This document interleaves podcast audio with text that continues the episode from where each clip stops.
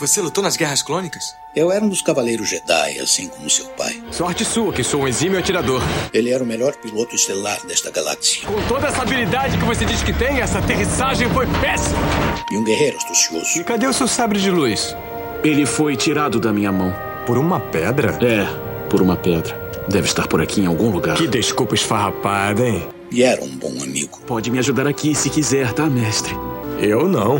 Estou me divertindo muito. Por mais de mil gerações, os Cavaleiros Jedi foram os guardiães da paz e da justiça na Velha República. Nessa guerra, um perigo existe de perdermos quem somos. Antes da Era das Trevas, antes do Império. Forte você é com o lado sombrio, jovem, mas não tão forte. Tô com um pressentimento muito ruim. Os Jedi são todos tão inconsequentes. Só os melhores. Ah, mas se não é a mulher careca. Ah, mas não é a nojentinha e insignificante mascote do Skywalker. Você está ouvindo CaminoCast do site castwars.com.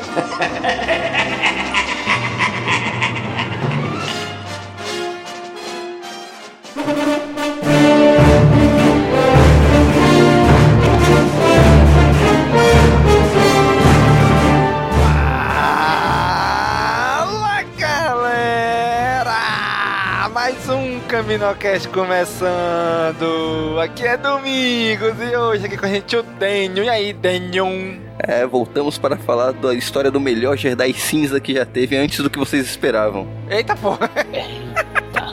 Eita, lá vem. Ah, vem o Denho com essas polêmicas aí. Esse é o Denho.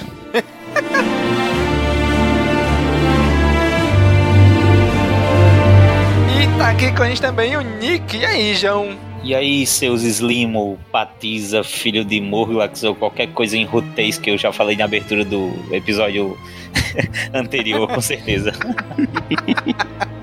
Caraca, eles usam muito isso, né, cara? Direto, chutar, eles falam direto essas Isso, coisas. esse é o único que eu reconheço. E chutar. É, e chutar, eles falam direto. Ele lembra coisas. dos filmes, só isso. Os outros. Mas eu acho legal que é uma maneira deles colocarem umas gírias e xingamentos que não necessariamente precisa usar uns vai se fuder, de- que, que de vez em quando aparecem. E você, a gente até estranha, né? Quando tá em um universo tão. É um universo tão diferente do nosso, que a gente vê os xingamentos serem os mesmos, bem podia ser uma coisa diferente mesmo. Olha aí, aí. E assim você sabe quem leu o Scan e quem não leu, né? Aqui na edição oficial não tem nem, nem nota de rodapé pra explicar o que eles estão falando. Não, e, e mesmo no Scan diz lá, cara, vai se fuder, isso aqui, porra. Não, mas no, no, no, encadernado não tem nada disso, não. Como é que tá no encadernado? Eu fui olhar, né? Tem uma que o Cade tá salvando os amigos. Aí ele fala pro Crate, né? Porra, vai se fuder, não quero contigo não. Aí ele, na HQ, tá, não me interessa, não sei o quê. Aí ele fala, cala a porra dessa boca e deixa eu me concentrar. Ele, fica quieto sim, deixa eu me concentrar. Os caras apelam, né? Porque os que eu tenho aqui é aquelas edições da online que, tipo, era muito estranho, porque às vezes vinha Star Wars, tem o nome Legacy, né? Aí vem aqui, vem embaixo os outros nomes, né? Invasão, Uhum. Guerreiros da Antiga República e tal. Aí eu nem, nem lembro, assim, direito como era que tava lá as traduções, assim. Acho que eles não pegavam tão pesado. Com certeza.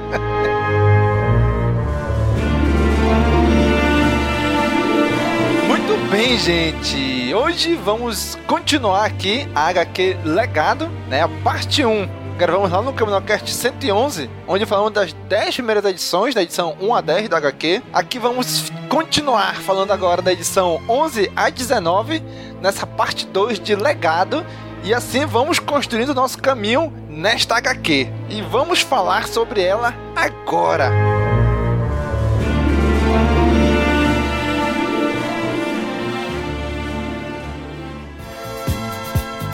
Hi, I'm Timothy Zahn, author of Star Wars The Thrawn Trilogy, and you're listening to CaminoCast.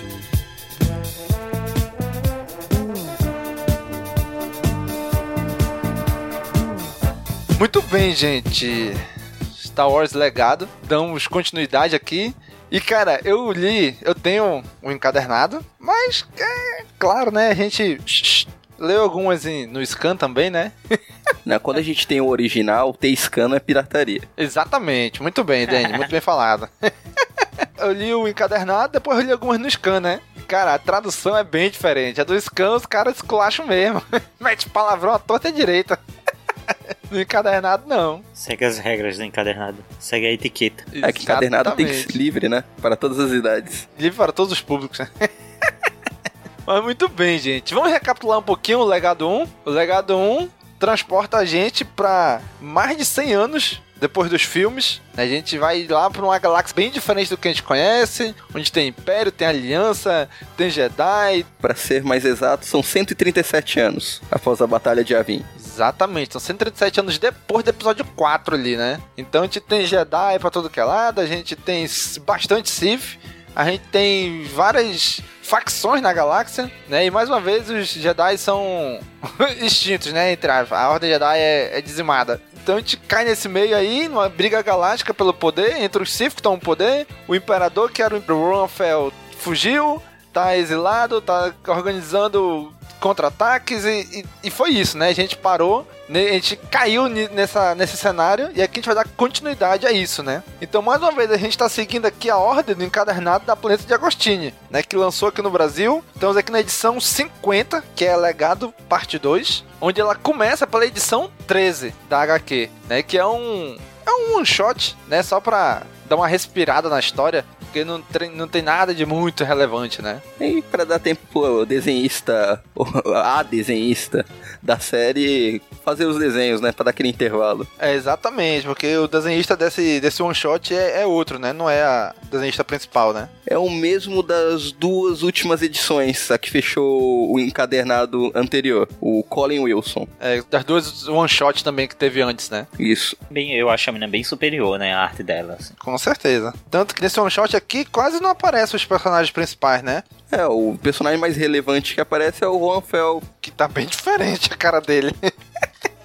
É, a galera muda muito. Ah, dá pra reconhecer por causa do, do topetinho branco. Exatamente, só aquele filetinho branco da, da Elsa ali, da, do Frozen. E nessa, nesse episódio a gente não vai precisar abordar o roteirista, os desenhistas, porque todos eles já, a gente já abordou na edição anterior, né? O roteirista Isso, continua sendo o, o John Strander, que ele escreve, escreveu toda a série Legado. A desenhista principal é a Jan Duracema, que também já falou muito na edição passada. E só nesse one shot que tem o Colin Wilson. Exatamente. Então entrando aqui já nessa primeira parte, nesse one shot aí da edição 13, né? Que é o Imperador Fel como isca, né? Que tem na capa, né? Que o nome desse one shot é Preparados para Morrer. Mas, cara, é uma história bem, bem à parte. Mostra só o, a raça do Goro do Mortal Kombat ali, né? Pode crer. é. Cara, igual dentro do Goro, quatro braços. É, meu, é daí que o Goro veio, desse planeta aí. Mas esse one shot tem um grande plot twist. Ah. O cachorro é filho do, do, do cara, do Goro lá principal. Não, é que é... bizarro, né? Eu fiquei me perguntando se eu tinha entendido errado. Pois é, da, eu, o, o que eu acho que eles nascem tipo cachorro, com seis patas, seis membros, né? Exatamente como os adultos da, da raça. Eu acho que eles nascem cachorro e, sei lá, na puberdade ali, na adolescência, que eles deixam de ser cachorro e, e viram bípedes. Mano, que doideira. é isso mesmo. Né? É, tipo, isso tudo a gente tá imaginando, né? Porque não fala nada disso na HQ. Ah, fala que é filho dele, então dá Só. pra entender isso, né? O cachorro não fala, né? O cachorro não, não coisa. A galera interage lá, fala normal. O cachorro não, é, até então, acho que é só um cachorro dele, é só o pet deles. Ou então é uma raça adepta de zoofilia. Eita porra, esse é o Danny. Pois é, cara. Aí ele, os Sith estão num planeta whatever lá, tentando convencer essa raça a trabalhar para eles, porque eles precisam de, de algum recurso que tem nesse planeta. Só que o cara diz que não quer unificar as tribos, que não quer servir os Sith. Aí ele morre. O Sith aparece um Sith lá, como todo o Sith dessa, dessas HQ são vermelhos e pretos, né? Todos. Então ele vai lá e mata o cara, e aí o outro cara de outro clã, não, é isso aí, vou, vou servir você agora. E acabou, né? Não fala mais nada. É, foi só uma introdução. Só para introduzir esse Sif, que vai ser o. que vai ser. A, uma próxima missão dele será é, dar cabo do Juan Fel. Exatamente. É, e também para mostrar uma coisa que é muito comum, né? Do Império, né? Foi muito comum de chegar nesses planetas, assim, que já tinham seus próprios é, sistemas de governo e tudo mais, mas chegar lá e dizer, olha, mudou tudo agora. Agora você serve a gente, é assim assado. Ah, mas não quero. Ah, então morre. É, basicamente é só isso mesmo. Tanto que ele leva que acho que umas 10, 10 páginas só pra isso e acabou. É, pode mudar o imperador, pode mudar tudo, mas o modus operandi do império é o mesmo, né? Pode passar mais de 100 anos, eles não mudam. Exatamente. Aí depois vem um tal de um governador lá, de um Moff, que estaria aposentado, não sei o que, que um ex-governador, que aí vai servir como isca pra chegar lá com o e olha, eu tô traindo o Império, quero servir a você e tal, e na verdade ele vai só com um Sif infiltrado na nave dele pra tentar atacar o Juan Fel, pra poder pousar no planeta que o Juan Fel tá, né, que é um planeta tipo Fortaleza, né, que ninguém invade. Que eles não dizem por quê, mas que se o Império for lá tentar atacar, vai gastar muito recurso, vai gastar a frota imperial inteira e não, não, não vale a pena. É, deve ter uma fama já, né? Que precede aí, que eles já devem entender ali como uma fortaleza intransponível. Também o, o Fel ainda tem muito, muitos imperiais fiéis a ele, né? Sim, que ficam aí nesse planeta. Na verdade, esse one shot eu acho que resume, serviu para mostrar só quanto, quanto o Ronfel é foda, né? É, pois é, acabou que não esperava também que ele fosse tão fodão assim. Ele se vira muito bem, na verdade. Já tinha na, no encadernado anterior, no outro arco que a gente. No outro episódio que a gente falou, já é comentado que ele ter, recebeu treinamento Jedi e tudo, mas ele não chegou a mostrar suas habilidades. Aí agora essa edição foi para esse capítulo foi só para mostrar o quão habilidoso ele é, né? Não, e é muito muito Batman, né? Batman com preparo. é. Porque é tipo, ele leva aquele golpe lá do sabre de luz e aí ele tava exatamente com a, a manopla lá de é, Cortosses, o nome? Não isso. É. Que é um material, acho que nem nem nem é cânone mais, não é isso? Não, é, é sim, é lá do, dos Mandalorianos lá. Ah, tá. Que desativa o sabre de luz, então, caralho, é tipo, é uma arma realmente muito poderosa, inclusive todo todos os cavaleiros né, imperiais é, possuem. Então, é uma puta arma. E tirando a piadinha que eu fiz do Jedi é, cinza na abertura do Cage, é, no antigo canon, tanto o Anfel e toda a guarda imperial dele, que usam sabres e usam a força, eram considerados Jedi cinzas. Olha aí, pois é. Aí essa HQ que só mostra a luta do Anfel com esse Sif, e ele consegue matar o Sif, né? Aí que chega um cavaleiro dele, não, tá tudo bem, tô de boa aqui. E é só isso, né? é, é basicamente isso. É tipo, é uma edição de respiro, né? Vamos, vamos dar uma respirada que os arcos que vão vir vão ser mais densos. Exatamente. Então é isso, essa primeira parte aí dessa da, do, do encadernado, né? O Preparado para Morrer, esse one shot aí. E vamos aqui já então entrando também no, no, primeiro arco mesmo, né? Que são duas edições, que é a edição. Aí a gente dá, a gente dá um dois passos para trás, né? Que é a edição 11 e 12, que é o arco chamado Fantasmas, né? Que vai focar no Cade tentando voltar a ser Jedi, né? E falhando miseravelmente. Cara, o Cade, né? Cara, é, é, é, engraçado que ele bota ele usando essas drogas, esses Death Sticks. Na verdade, isso é mais um pretexto para poder trazer personagens mais conhecidos para essa HQ, né? Tipo, usar isso para trazer o Vader, para trazer o Obi-Wan, para trazer a Mara Jade, para trazer um monte de gente, né? Então, mas aí fica aquela. Isso é alucinações devido à droga ou são fantasmas da forças reais aparecendo para ele? Ou os dois. É, eu acho que rolou uns dois aí. A droga, tipo, abre a mente dele pra força vir e trazer essa, essa galera. É, na verdade ele usa as drogas para ter o efeito contrário, né? Exatamente. É. Ele usa para se afastar da força, mas como ele tava em ossos, eu acho que teve um efeito bem contrário. Ele acabou entrando no fluxo da força. Porque na, na, aqui na nossa realidade, as drogas, ela, tipo, derruba as barreiras mentais que a gente tem, né? E é Domingos. Não, eu tô. Segundo estudos.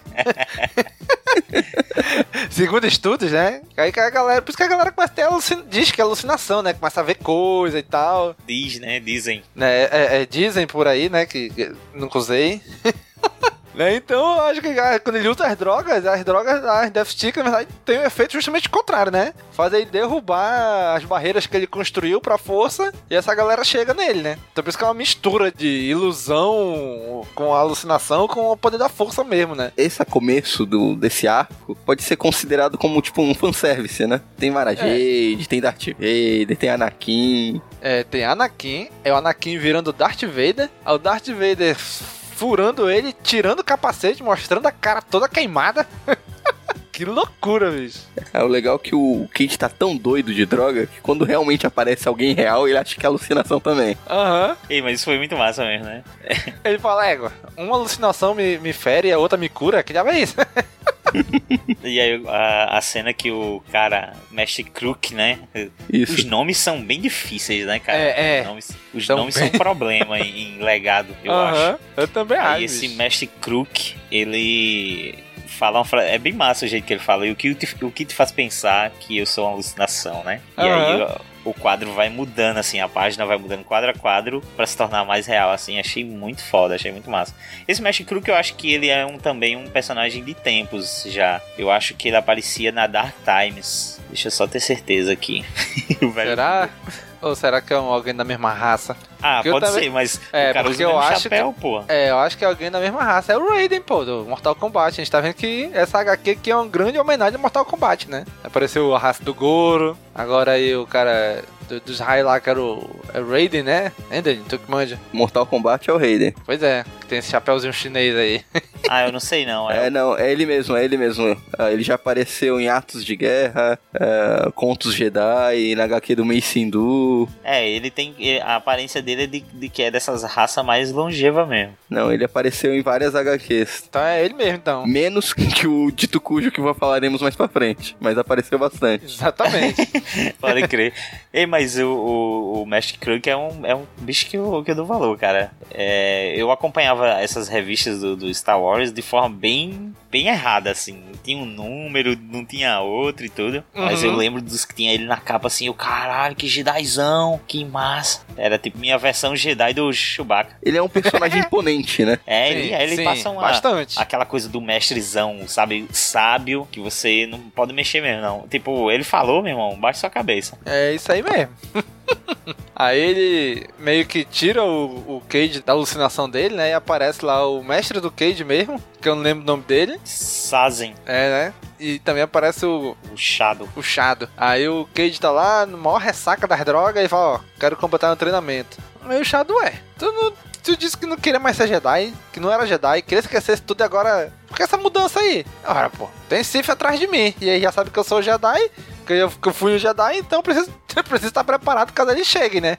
Você faz, faz bem sentido, né? Só o que eu acho meio sensível, meio sensível não, é até realista, é a inconstância do Cade, né? Ele acaba de decidir isso, mas aí daqui para as próximas histórias ele tem tanta decisão já diferente que dá é raiva. Ele é um drogado, é um merdeiro é, é drogado. Exatamente, cara. Ele é, um, ele é um maldito drogado, cara. Ele é um Zé Droguinha. É isso que ele é. pois é, cara. Desculpa aí os ouvintes que usam drogas, mas. não quero ofender ninguém com um maldito drogado. Não, você usar drogas de boa, mas o foda é que ele é merdeiro também. Empurra os outros pra noia dele, né? Faz as merdas dele e envolve os outros, todo mundo tem que pagar, pronto. Aí depois fica, não, ninguém morre por mim. É, e paralelo a isso, nós vemos o que aconteceu com a Blue e o. Qual é o nome do. Sim. Sim. Sim. Isso. Eu ia falar Said. Said, porra. É nossa. Pois é, eles, o Cage meio que abandonou eles, né? Pra, meio que pra proteger eles, né? Aí o Ravi, que é o piratão lá, não, vem cá, a gente vai, não precisa mais do Cage não, vamos fazer um trabalho aqui, vamos conversar aqui em particular. Aí quando entra, o Império lá tá esperando eles, né, junto com a Moff. Cara, eu acho engraçado que o nome do Sim é Jaraya Sim e o da Blue é Dalaya Blue, né? Isso. Só faltou do Cade ser Mariah Cade. tipo, combina muito, né? Jaraia, Delaia, faltou Maraia. Seria massa. pois é, aí o Ravi entrega eles porque ele viu na filmagem das câmeras de segurança dele que o Jedi disse que o Cade também era um Jedi, né? Então eu vou entregar pro Império, na verdade, só pra atrair o Cade, né? E eles vão embora e o Cade treinando lá em Ossos, né? Cara, mas esse Jedi se lascou, né, velho? Desde o começo sofre. É, esse Jedizinho aí. Foi ser botando, se lascou, né? Porque muitos é. botam, eles morreram, vai levar as coisas da Estrela da Morte, né? Então. Caramba, os coitados dos botando, mano. Só se lasca, né? Você vai, mesmo sendo botando, Jedi. Parece algum tipo de, de gás, né? Aí eu acho que agora que começa a entrar a parte mais meh de toda, de toda a saga da HQ Legado, né? Que começa a introduzir os personagens mais odiados, eu acho, talvez do antigo cânone. É, né? Que o Shadow e o Cade, tipo, encontram tipo um, um, compartimento secreto do Templo Jedi, né? Aí quando chega lá, tem os Yuzan Vong lá, né? É, infelizmente. Ainda bem que a participação deles é curta, mas importante, né? Sim. Não só aqui, né, com, com essa parte do arco, mas também na parte do arco dos vilões. É, acho que acho legal desse, da, da parte do treinamento do Cade é que tem, tem até um diálogo en- entre o Sazen e o, o Kruk, que eles estão conversando sobre sobre a viabilidade de treinar o Cade, né? Uhum. E o Sazen acredita que o Cade tem a capacidade, por ser um Skywalker e tudo, de unir os Jedi remanescentes, né? Ah, é, existem verdade. Jedi espalhados pela galáxia e que o Cade teria essa capacidade de, de juntar todo mundo e, e- fazer eles se unirem contra os Sith. Enquanto o Krunk, na verdade, vê nele uma- um grande potencial pro lado negro. Pode ter um grande potencial de ser o novo Vader, né? Exatamente, ele teme treinar um novo Vader. Isso aí é foda, essa, essa dualidade, né? Aham. Aí é bem legal. Aí o treinamento dele acaba levando eles pra essa sala de tesouros aí e a gente tem essa descoberta. Eu fiquei meia hora nessa, olhando esses tesouros na sala pra ver se tinha alguma, alguma coisa reconhecível. Não, eu já, já desisto. Não, não achei nada. Pois é. Aí aparece o Yuuzhan Vong, que assim, a gente não tem muito, pelo menos eu não tenho muito background dos Yuuzhan Vong, né, da história deles, mas esses aí ficaram aí meio que eles tinham um débito com os Jedi e ficaram aí pra proteger os tesouros Jedi, né? Aí ficou uma mulher Yuuzhan Vong lá, que seria a chefa, e mais dois soldados Yuuzhan Vong. Todos esquentadinhos, né? Os soldados. O que vocês Aham. precisam saber pelos Vongs é que depois de toda a treta com o Império, com que teve a ascensão da trilogia do Tron, tudo, teve uma invasão dos Yuzhan Vong, que vieram seres que vieram de uma, da galáxia desconhecida que nem sabia, chegou arregaçando com todo mundo, deu uma treta fodida, foi uma merda, literalmente foi uma histórias muito ruins. Dá a entender que depois disso, o pai do Cade fez amizade com eles e tentou limpar a barra deles, que eh, se tornou uma raça muito. Tipo o DD do Game of Thrones, bem queimado. Fala o nome deles, pessoal já torce o nariz. Foi a mesma coisa os Yansan Vong. Ninguém queria saber mais deles no, na galáxia. Aí parece que foi o Cade foi um cara legal, não. Eu aceito vocês. E eles se sentiram em débito com ele. Aí depois da Call, morte. É, com o Cal. Aí depois da morte dele, eles se sentiram tanto em débito que eles re- é, recolheram todos os artefatos Jedi que eles encontraram nos templos destruídos e concentraram tudo aí e se esconderam pra guardar. É, exatamente, foi isso. Aí, aqui no, no, no encadernado não mostra, né? Mas aí a gente já entra na edição 12 e, cara, a capa da edição 12 é inacreditável a arte que eles fizeram. A qualidade da arte. Parece meio 3D. Isso é que eu que eu volto a criticar. O cadernado devia colocar pelo menos as capas das outras edições. Pois é, nem, nem, que- nem que fosse no final, né? Capa da edição 11, capa da edição 12. Ele botou, tipo, a do, do Juan Fel, ele botou a capa, mas, tipo, só o desenho dele, tu não, meio que tu não sabe se é a capa ou não, né? Mas essa da edição 12 aqui é muito linda, cara. Cara, as capas, a- a- as artes das capas de legado tem muita coisa boa, muita. As primeiras, então, são muito foda, que que vai apresentando os personagens, né, principais e tal. Sim. São muito bem feitas. É, eu acho que é do Adam Hughes, eu acho que é um mega desenho isso aí. Essa do, do é, essa da 12, eu acho a arte muito bonita, porém é um Yuuzhan Vong, né? é feio, o povo feio, bicho. Ô, ô racinha. Pois Mas é, isso. cara. Aí a HQ, essa parte já começa com a menina lá, essa mulher Yuuzhan Vong aí, parando eles, né? Ó, para aí, são Jedi e tal. Aí ela explica isso que o Danny falou, né? Que ela se sente em dívida com o pai do Cage, né? Com Cole Skywalker, e por isso que ela ficou aí tomando conta de tudo, né? Tá aí uma parada que Star Wars Legado é verborrágico. Mano, conta história, explica. É um monte de quadro contando um monte de história, tá ligado? Aquela coisa do. É porque ela se passa muito tempo no futuro. É, aí tem que contextualizar tudo, né? Quem estiver pegando a revista pode não ter lido é, Uhum. a trilogia Traum, não leu na- nem nada da saga Yanzen Vong, não leu nada do Legacy of the Force. Quem nunca leu nada e pegar isso daqui, eu acho que consegue entender o básico. Não, eu, eu entendo até, é, realmente. Mas eu acho que eles são um pouco demais, assim. Tem aquela parada do mostre não conte. Eu sei que ele vai mais pro cinema, vale mais pro cinema e tal. É, o quadrinho é uma mídia que une imagem e texto, né? É uma mídia Uhum, que une sim. ali como se fosse cenas de um filme com a, as páginas de um livro, é a união dos dois. Mas às vezes ele conta umas histórias demais para poder chegar nas coisas e não sei, talvez pudesse rolar um equilíbrio melhor aí. Ah, mais pra frente eu acho que tem uma edição inteira que é só flashback, né? Só, só contando história. Exatamente. No arco Garra do Dragão tem umas três edições seguidas que ele conta um monte de história, o Crate. A gente fala já aí. Um, uma coisa do lance que eu achei legal aqui foi quando essa chefe aí do Zinzan Vong fala: Não, isso daqui eu vou entregar pro Cage porque ele é filho do Cole, meu débito é com ele, vai passar de pai para filho. Aí fala: Não, não quero, não ligo para isso, não sei o que, eu posso vender. Se quiser vender, ela fala: É, com baixos Jedi Sky chegaram. Aham. Uhum. Aí fala, não, esse daí não, não, esse aí não conta não, ele não é não Jedi. foi, foi o Shadow que falou ou foi o, o Sazen que falou assim? Foi o Sazen, o mestre dele. Sim, é, o Sazen falou igual, igual o Nem Todo Homem, sabe? Quando alguma mulher fala, homem é tudo estuprador, aí, uhum. vem alguém. Nem todo homem. Ele fala, não, não o Nem Jedi. todo Jedi. Só o Cade. Ele fala... Aí o Cade vai embora, fica lá fora, né? Tipo, refletindo. Aí o mestre dele vai lá com ele, começa a conversar. Meu irmão, sai na porrada os dois, sai no braço os dois, né? E o Sazen, o mestre dele ainda paga um sapo, né? Te quebra com uma mão só. Né? Até porque ele não tem a outra. E eles vão uma conversa, uma converseira no meio da, da porrada, né? Conversa, fala e fala, fala aí, porrada. Fala, fala, fala, porrada. Fala, fala, fala, porrada. Chute na cara, soco no, homem, na Homem resolvendo as coisas. Quem assistiu aí o primeiro episódio do, da última temporada do Black Mirror sabe onde isso vai dar, hein? É. Diga-se passagem, o único episódio que presta da temporada. Sim. O único bom. e aí eles ficam um tempão nessa porrada aí. Vai várias páginas na porrada os dois, né? Na porrada e conversando e não sei o que.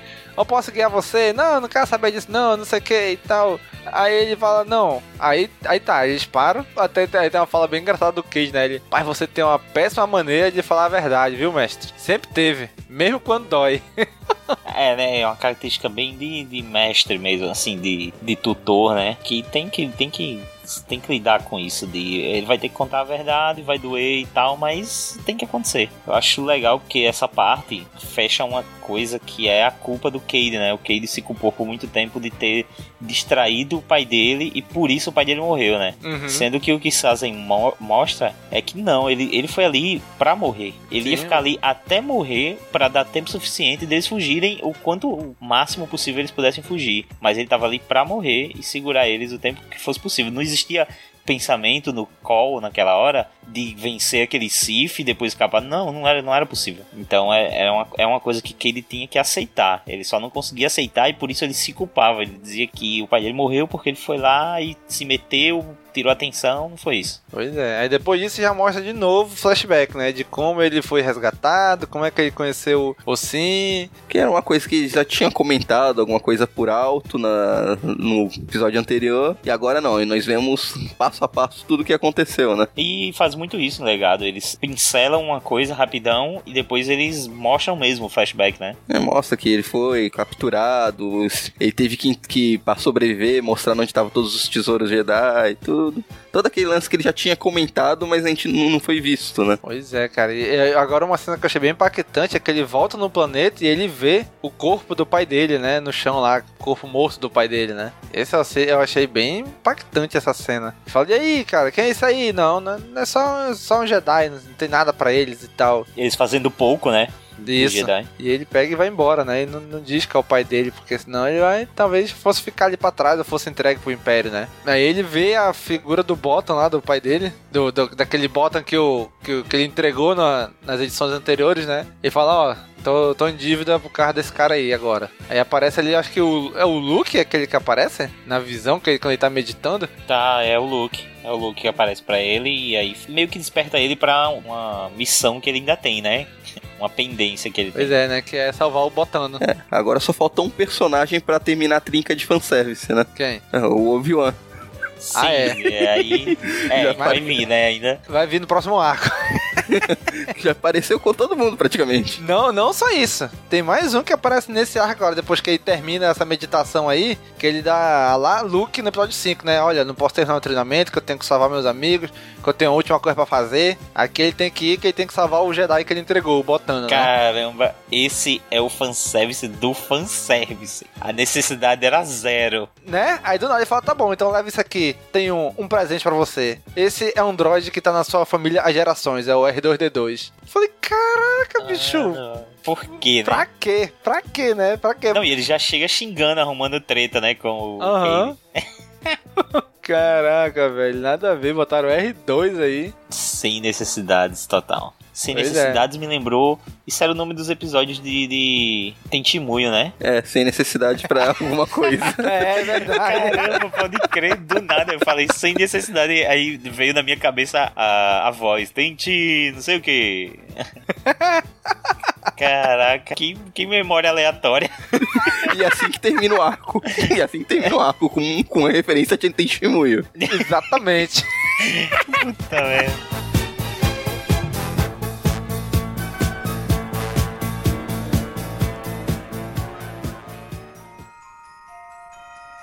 Fala galera, tudo beleza?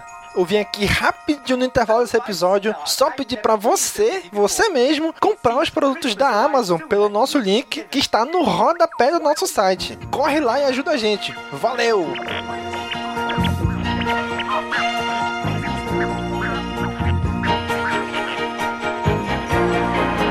Christmas in the stars, Christmas in the stars. What a merry Christmas this will be. Agora a gente entra aqui no terceira, na terceira parte desse encadernado, que é o grande arco mesmo desse encadernado, né? Que são seis edições de As Garras do Dragão, que aí mostra o Cade indo atrás de recuperar, de salvar o Jedi que ele entregou, né? O Jedi Totó. É, exatamente. Aí mostra um dos Sith lá que parece aqueles diplomata que ficavam do lado do Palpatine no Senado, né? É igualzinho aquele que ficava com o Palpatine, só que vermelho. Só que se de ser azul é vermelho e preto, né? Aí mostra ele aqui, não, eu, eu sirvo o Darth Crate, minha família serve, minha, meu pai, minha avó, minha filha, não sei o que, vamos todos servir o Crate. Só não sei até quando porque ele tá morrendo. Aí do nada, aí do nada o Crate acorda assim, Skywalker tá vindo. Eu falei, Eita porra. Aí aparece o Cade em Coruscant, né? Porque é onde eles ficam. Cade em Coruscant fugindo do, das naves imperiais lá que estão seguindo ele, né? E ele faz uma manobra, sabe-se lá como que ele se esconde das naves imperiais, né? Só pra fazer aquela referência ao asteroide e tudo. Exatamente. E pra mostrar que todo Skywalker é um excelente piloto por natureza. Exatamente. Nossa, é, é- é aquelas memórias genéticas, né? Aham. Habilidade genética. Pois é. Dessa parte eu acho interessante o, o- quando o Cade tá lá embaixo já em Coruscant e mostra meio que um submundo ali de pessoas que que estão tomadas pela mutação Vong, né? Isso é uma Isso. parada que atingiu tudo assim, é, é- aquela aquela aquela Yuuzhan Vong explica lá atrás que ela e o Cole tentaram meio que curar o mundo, né, levando a tecnologia Vong e tal, mas em algum momento deu merda, que a gente descobre depois o porquê, quem foi Uhum. que fez essa merda, mas de repente começou a virar uma doença e se espalhou e muita gente tem deformações pelo corpo, são tomados por essas, sei lá, biologia Vong que, que domina a pessoa e, e realmente é um, é um submundo de pessoas. Parece que como era o nome daquelas em X-Men que viviam no esgoto, sabe? Ah, Morlocks. sim, sim, sim. Era os sim. Morlocks, era tipo os Morlocks desse povo aí. Lembra mesmo. Aí nós temos uma das cenas mais bizarras que eu já vi em alguma HQ de Star Wars. Uma jaba feminina de Ah. sutiã. É verdade. E com o olho de várias, várias joias ali, né? Nossa, ela é muito exagerada, cara. Já tinha um que apareceu em, nas Guerras Clônicas, não tinha um, um que era um pouco assim, espalhafatoso? É, ele, é, ele era um, um, um, um Hut homossexual, praticamente. É, e o jeito que ele se vestia era um pouco espalhafatoso, mas nada perto de, da Joe. nada. E é muito Pois legal é, como cara. as pessoas falam com ela, né? E aí, não sei o que, tá arrasando hoje, tá lindona e tal. Falsidade, né?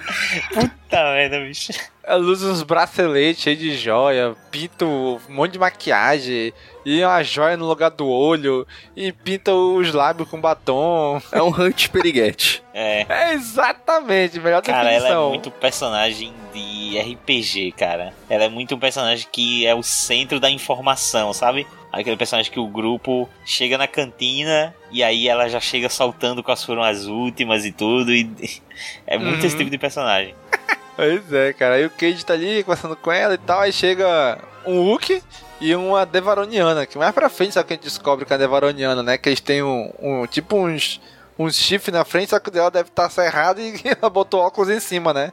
Eu achei esse, esse Wookie parecido com o Wookie negro que tá agora no. aparecendo em tudo que é HQ de Star Wars. Sim, o Kran Santan, né? Isso. É, isso mesmo, é esse barulho aí. Aí, engraçado que, que na, na capa dessa, dessa edição da HQ, que essa capa tem no, no encadernado, né? De, assim, mostra eles meio que. Uma luz meio de penumbra. Me lembrou muito a Afra e o Khan Santan. Parece. Caraca! Parece verdade, cara. Acho que rolou uma inspiração aí. Nem tinha atentado pra isso, mas parece mesmo a dinâmica deles dois é igual. É tão bizarro que tem até um Gangan ali no meio. A dinâmica e, e fisicamente mesmo, o desenho. Parece, parece eles mesmo. Tem um ganga. Caraca, é mesmo, tem um ganga, né? Quando eles estão saindo, tem uma, só a cabeça de um Gangan passando ali, né? Ela quer o. Que eles dois, esses dois querem saber onde é que tá ah, os dois companheiros do Cade, né? Que estão com a nave do Hulk. Ele fala, olha, não sei cadê eles não. Me deixa em paz aqui, que se eu tiver eu te aviso. Aí eles vão embora, né? Aí sim, aí essa, essa rata começa a dar um monte de informação pro Cade. O Cade, olha, se eles desaparecerem, dá isso aqui pra eles. E eu não vou mais voltar, talvez, talvez você nunca mais me veja. Bem dramático também o Cade, né? Essa estadia dele em Coruscant foi, foi bem dramático mesmo. Ele, tra- ele realmente tratou isso como um- uma despedida, né? Uhum. Ele fez uma gravação, entregou e tal, deixou alguns planos. Então eu achei até convincente. É, ele tava partindo, partindo pra morte certa. Exatamente. É estranho, tipo, porque a gente ainda tá na, o quê? No, no primeiro terço de, de toda a, a série, né? E Eu acho que isso rolando no- realmente numa etapa final ficaria um fechamento bem legal, assim, essa... É, mas pra quem tava acompanhando edição edição, não sabia até que edição iria a história, né? É, Exatamente. verdade. E aí ficou realmente convincente. E nem o personagem sabe até quando vai a história dele, né? Então aí na próxima cena é o pilotos do- dos caças imperiais conversando, né? Lá no hangar, dizendo, ah, a culpa foi tua, a culpa foi tua que ele fugiu, não sei o quê. Aí a capitã desse esquadrão é a capitã Yage, né? É o Bop do Império, o Esquadrão Caveira. É, isso mesmo. É engraçado que chega assim, chega um Moff, né, pra falar Capitã Yage, ele, aí ela, Moff Yage? Aí eu falei, ué, os dois têm o mesmo nome? Aí eles vão falando, depois a gente descobre que eles são pai e filha, né? Que aí ele fala assim, ah, amanhã a gente vai jantar de noite, viu? Ficam discutindo e tal, não sei o que, depois, ah, amanhã de noite a gente vai jantar, é isso aí. Eu falei, agora, do nada, assim. Essa parte de todo esse lance desse esquadrão caveira foi uma coisa bem. ficou meio solta, né, nesse arco. Apareceu um pouquinho aqui, um pouquinho ali.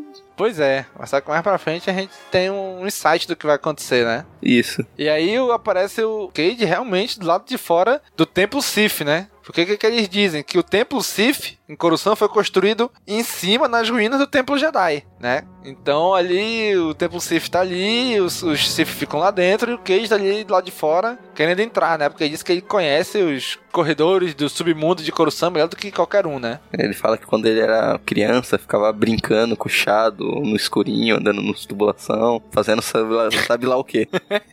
É, quando não era pelos corredores de ossos, né? Isso. Era em Coruscant. Pois é, ele encontra lá o Botano lá, né? E ele, ah, vim aqui te salvar. Aí o Botano, não, me perdoa, entreguei tudo, não sei o que. Meu irmão, dá vontade de dar um soco na cara desse Botano, bicho. Cara chato, meu irmão. Você sabe porque os botanos são muito bons, né? São pessoas muito boas, né? Ah, Manda. Porque eles são o contrário dos tiranos.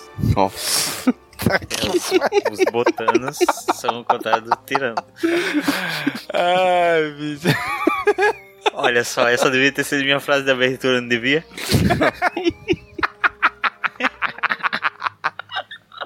Caraca, Nick, essa é tão ruim, tão ruim que deu a volta. Ai, bicho. Cara, mas sério, esse Botano é muito chato, cara. Putz grila, dá vontade de irmão, larga sai- esse cara aí, fraco. velho. Caramba, já reclama, reclama, reclama. Não, não sei o que, choraminga e não sei o que. Meu irmão, vai te lascar, bicho. Tanto que o Cade, na hora que aparece a, a Sif lá da Taylor, o Cade parece que joga ele pra longe, né? Que sai voando. o botando lá. Aparece a Daft Taylor aí o Cade vai lutar com ela, né? E faz o Miguel da porra os dois, né? É, toda uma briguinha. Chega o, o, o, o feiticeiro depois, né? Isso, é o único Sif que não é vermelho e preto, né? É porque ele não é Sif, né? Isso. Ele não é o, da, da raça Sif. Eles assim dizem. E, quer dizer, o único não, que é ele e o Crate, né? Que são os dois únicos que não são vermelho e preto. Apesar que a Darth Talon, ela é... é. Qual é o mesmo nome da raça? Twi'lek. É uma Twi'lek. É, eu não, eu não entendo como é que funciona isso de ser Sith, porque tem um dos caras aqui da, da do Crate, que ele parece ser daquela raça lá, daquele cara que vive com Palpatine, que tem aqueles espinhos aqui. Uhum. Sim, pois é. Não, eu acho que esses Sith, todos eles se pintam de vermelho e depois fazem os detalhes em preto. Não, então, eles são todos pintados, mas eles se consideram da raça Sith. Eles são criados, nascidos e criados em Corriban. Eles, eles, eles, são considerados Siths puros. Eles nasceram Siths, foram criados como Sith desde a infância. Já é o esse outro, esse qual é o mesmo nome dele? Daf Agora é, é como ele falou. Nilius. É, é complicado os nomes. É, Dark New. Vamos, o Dark, Dark, Dark, Dark Metaleiro. Tem, tem, um tal de, tem um tal de Nihilus também, né? Então esse é o Dark, é. New só, New. É New. Então, ele no caso, ele já foi agregado depois ao, aos Siths, né? Isso. Acho por isso que ele não, é, ele não tem a pintura vermelha. E tal, depois que ele virou um Sith. Apesar que o Darth Maul é vermelho e preto, e ele, até onde eu sei, ele não, não, não foi criado em Corriban, não é da raça, não é considerado Sith. Não, a raça não, ele é um da, Datomiri, se eu não me engano o nome. É, de Datomiri. Mas isso não importa, isso é, não é mais canônico, mas é uma coisa que é explicada aqui na HQ, né? Que a Darth Talon, ela é nascida Sith. Isso, da raça Sith. Aí eu, eles meio que é, imobilizam ali o Cage, né? Pra levar ele lá pro Crate, porque o Crate tá morrendo, né? E ele precisa do poder de cura do, do Cage. Aí é quando o mestre dele lá em Ossos vê que, opa, o Cage tá indo pro lado negro, né? Tanto que aparece o Cage com aquele olho vermelho, laranjado, amarelo do Sif, né? Solzinho. Solzinho, verdade. Né? Na visão dele, ele vê o Cade assim, né? Essa cena é bem bonita dos mestres Jedi meditando, né? E ao redor deles, assim, é uma paisagem bem da hora. Aí depois disso aparece já os. Tipo o conselho de Moff, né? Que aí aparece a, uma da, das Sith dizendo: Olha, não precisa mais de vocês, não, esqueçam esqueçam o Skywalker, não precisa mais procurar não, volta, volta pro trabalho de vocês, volta pra casinha de vocês. Aí a, aquela Sif lá, que, aquela Moff lá que sempre trama tudo, né? Ah, então quer dizer que vocês reencontraram o tal Skywalker, né, Lady Malad? Isso não é da conta de vocês não, rapaz. Ah, vamos trabalhar isso que é. Fala, né? Ela mandou quase um que te importa? Come torta. É, foi quase isso. Aí tu já vê como que é um tentando passar a perna da outra. Tu já vê que os Moff já estão querendo passar as pernas no Sif. Isso daí já ficou meio claro no outro, mas tu já vê que, que o negócio é mais tenso, né? É, os, os Moff são meio putos com essa história toda, né? Porque eles vêm perdendo prestígio tem bastante tempo. Exatamente. Esses Moff decidiram apoiar uma parte do Império que não está necessariamente interessada nessa estrutura que eles que os Moff é, é, é prezam. Eles têm uma parada mais voltada para os Sith mesmo, tem a estrutura interna deles ali. Então eles estão. Eu, eu, acho que eles estão apoiando meio que o lado errado, digamos assim. Não condiz com a estrutura deles. Aí aparece um da raça do Tron aí, né? E o, e o Moff Tage, Moff Age, negócio assim, que é o pai da menina lá, da capitã. Meu irmão, o cara deu uma valorizada no queixo e no nariz dele. O cara não, tá a mina. Gigante. É, a menina, cara, tá gigante o nariz e o queixo dele, bicho. Demais. tem uma batata enorme no meio da cara dele. Nossa, mas isso tem uma cara de quem já quebrou o nariz umas 13 vezes já. Meu irmão, tem uma napa gigante. Uma nareba enorme. Aí eles ficam ali discutindo, não, vamos fazer isso, não, vamos fazer aquilo, vai, faz a tua parte, faça a minha, não sei o que. Aí ele vai pro tal do jantar que ele disse que ia fazer, que ia ter com a filha dele, né? Aí quando chega lá, aquela mof mulher lá que sempre trama tudo. Que está em todo lugar, a todo momento. Exatamente, tá lá também e descobre que ela é a mãe da menina, né? Que ela é tipo, ex, ela é ex-mulher desse cara aí, né? Tô dizendo, cara, ela é, ela é tudo, foi tudo, tá em todo canto. É muito onipresente. É, bicho, ela é fodona demais, bicho, até demais. Eu acho que se a gente procurar direitinho, ela tá em todas as capas. é um easter egg aí. Eu acho que ela é aquela Yusan Vong, só que disfarçada.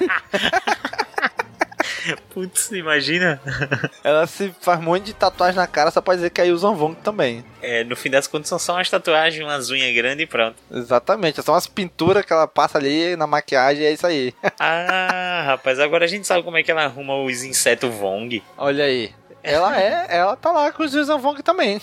Isso aí é verdade. Descobrimos. Quando voltarem a publicar Star Wars Legacy, vão revelar isso. Olha aí. Aí ela fica um, um, dando a alfinetada no outro, né? A filha, o pai, a mãe, até que no final a mãe sai, o pai dá uma alfinetada, ela, a menina, boa pai. Eu falei, eita, de repente ficou amiguinha do pai. Não é? É uma treta da porra. É quando ela tem um inimigo em comum. É. Porque ela não se dá bem com o pai. É quando o pai dá alfinetada na mãe, boa pai. ela não se dá bem com o pai, mas se dá menos bem ainda com a mãe. Boa pai, é exatamente isso que eu ia dizer. Eu ia dizer isso agora. Aí aparece depois o Cade sofrendo as torturas lá do, dos Sith, né? Aqueles aquela agulhada que aparece dos droids sonda lá, né, de interrogatório. Ele tendo mais alucinações ali e tal, mas, mas não entrega nada, né? Ah, deve estar tá chapado ainda. Meu irmão, isso pra ele não é nada, né? Já tá acostumado.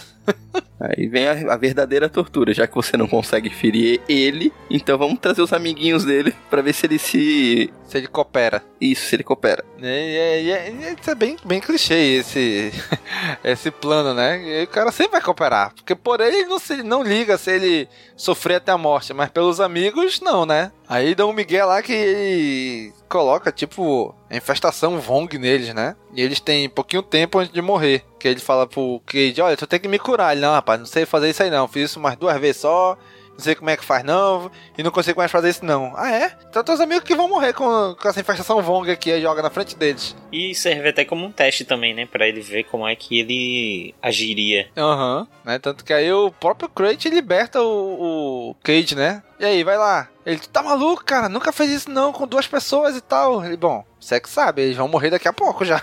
Se não consegue fazer com dois, escolhe um e salva. Aham, uhum, vai, então escolhe um, pô. Mas aí ele abraça os dois e, e usa a força lá e consegue, né, curar os dois. Aí o cara, ah, tá vendo? Ele lá se esforçando pra tentar curar ele. Isso, liberte seu ódio, muito bem. É isso mesmo, não sei o que e tal. Meu irmão, cala a boca, não atrapalha, porra. Ele fica mordido com o crate. Fica narrando. É. Aí ele é, né? Aí ele cura ele, ah, tá vendo? Tá vendo como tu sabe? Tarde de Miguel que não sabia. Nem ele sabia que sabia. Aí o, o Cade aceita ficar lá com o Sifis em troca da liberdade dos amigos dele. Aí vem a parte que, a princípio, é só enrolação, né? Aham. Uhum. Só no final do arco que vai fazer, um, vai fazer sentido todo esse trecho, né? Pois é, que aí aparece a Moff lá, toda com roupa de dormir, umas roupas sensuais, aí o cara, ela valoriza o decote dela, aí beija o cara. O cara, o Moff lá que queria ser imperador, né, lá no, no primeiro arco. Ela, não, a gente precisa desse Skywalker. Ela, calma, deixa pra lá. Deixa que eu dou um jeito nisso. Não, eu quero falar com essa tua agente aí. Não, deixa ela comigo, pai. Eu falo com ela. Não, eu quero falar pessoalmente com ela. Ninguém fala com a minha gente, só eu, só se reporta pra mim e tal. O meu contatinho. E ela falando, tentando seduzir ele pra tentar fazer ele esquecer, né? Aí, ele, aí ela fica nisso, aí volta de novo lá com, com o Sif, conversando com o Cade. Aí tem um, uma mini treta ali com, com esse Sif que não é Sif, né? Aí aparece o Cade comendo que nem um Goku, né? Comendo que nem um condenado desesperado, enchendo a boca de comida. tá três dias sem comer. É comendo igual o Goku, bicho. Goku come assim mesmo. Agora vamos para a sessão flashback. Agora é aquele momento clássico que o vilão explica tudo. Exatamente. Tanto que quando ele fala assim, ele fala pro Cage, não, não sei o que, eu já sei como é que é isso aí, eu sei na época que eu fui um Jedi. Ele aí, peraí, tu foi um Jedi? Sim, assim como meu pai foi e tal. Eu sou Acharad, Acharad Hat. E aí a gente entra na parte dos, dos nomes, né? Exatamente. Aí tu olha pra cara dele e tu diz, e o Kiko, né? Quem é tu? é tudo danado. É aquela, o Kiko, se você não. Se você já leu tudo que existe no universo Star Wars, você vai reconhecer ele. Que eu acho que é quase ninguém. Exatamente. Com certeza você vai lembrar que esse cara já esteve em uma, pelo menos uma meia dúzia de obras que você leu. Se você já leu. Quando ele falou o nome, eu falei, epa, esse nome eu já li em algum lugar. Aí na próxima edição já fez todo um flashback contando de onde foi, de onde não foi. Aí que eu fui lembrar que eu, a primeira vez que eu li uma história dele foi naquele livro A Vida e Lenda de Obi-Wan, um negocinho que saiu aqui no Brasil, o livro, né? Do Obi-Wan, não é o Kenobi, é um outro que saiu. Aí eu falei, ah, vi teu nome lá, ele fala por alto, ele...